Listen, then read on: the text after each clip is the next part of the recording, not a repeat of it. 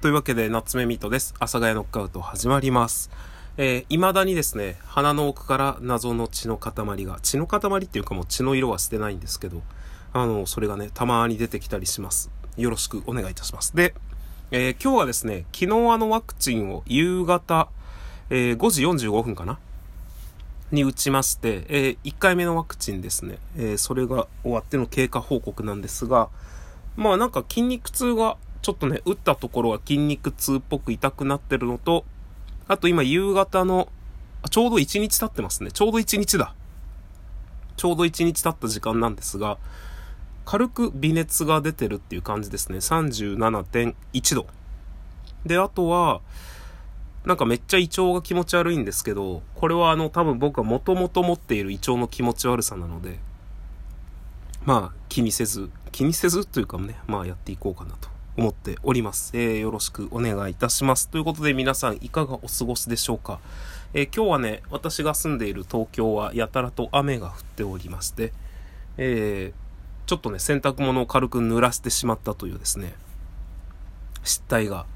あります。で、最近はですね、あの、電子書籍で私漫画を買うようになりまして、ずっとね、あの、電子書籍と紙の本でずっと悩んでたんですよ。で、やっぱこう自分の感覚的には紙の本をずっと買いたいんですよね。だけどそれって、まあなんだろうな、実家暮らしなら叶うんだろうけど、こういう言い方をしてしまうと、もうとても不本意なんですが、荷物になるんですよね。紙の本って買うと。で、どっかに出かけるってなった時も、遠出するですね。僕はあの結構、まあ、遠出、さすがにこの時期はね、今時期が時期なんで遠出はないんですけど、自分はあの鈍行の旅が好きなので、結構鈍行に乗ってね、あの、ガタガタと揺られて、まあ実家に帰るのも大体鈍行でよく帰ったりして、7時間とか電車に揺られたりしてるんですけど、そういう時もね、たまにあの、買ってたばっかりの漫画とか持ってくんですけど、まあかさばる。それがね、電子書籍だと、このスマホの中に、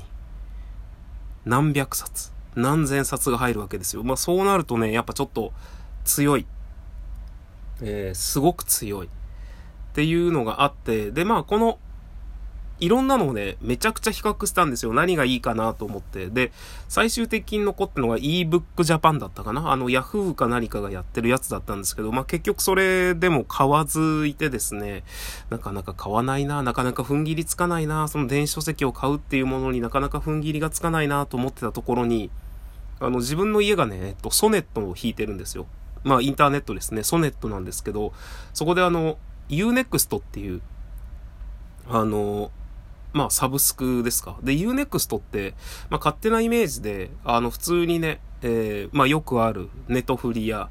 えー、アマプラや、などなどの、まあ、フールやなどなどのサブスクと同じような感じだと思ってて、まあ、それで無料で入れたんで、無料でね、その1ヶ月間だったかな？何ヶ月間だか、こう、ぼんやり、えー、いろいろ見てたんですよ。ちょうどね、さ、あの、そのね、えー、なんだっけ？名前がポンと抜けましたけど、Unext ですね。Unext じゃないと見えない、えー、アニメがあったりしたので、もう1ヶ月間でね、その Unext を使い倒そうと思って、終了する1日ぐらい前かな。に Unext って電子書籍があることが判明して、で、Unext って、まあちょっと他のサブスクに比べたら高いんですよね。2000円ぐらいするんですよね、月々。だけど、まあ、結構無料のポイント、無料のポイントっていうか、ポイントがもらえるんですよ。1000ポイントぐらいもらえるんですよね。で、それで、まあ何かが買えたりするんですよ。その Unext の中で。そうすると、まあ漫画も買えるし、なんだったら、その無料のポイントで、えっと、まだね、新作だから、無料では見えないものがレンタルっていうのができたりするんですよね。で、それって、美味しいんじゃないかなってちょっと思ったりして。いや、これ Unext ってどうなん？なんかあの、Unext ってね、たまに CM をインターネット上で見かけるんですけど、なんか、結局安いじゃんみたいな感じのを聞くんですよね。で、それですごい悩んだんですけど、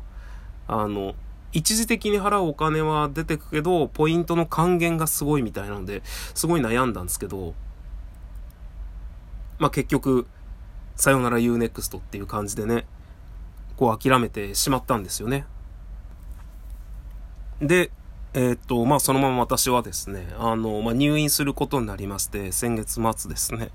先月末じゃない、まあ、先月末ゴールなんですけど、で、入院した時に、結局何も僕はその、本を読むっていう準備をしていかなかったわけですよ。何かで買うっていうのを。で、どうしても買いたい漫画があって、あの、もうタイトルをね、いつもうろ覚えになってしまうので、もうこれは皆さんにちょっと調べていただくしかないんですけど、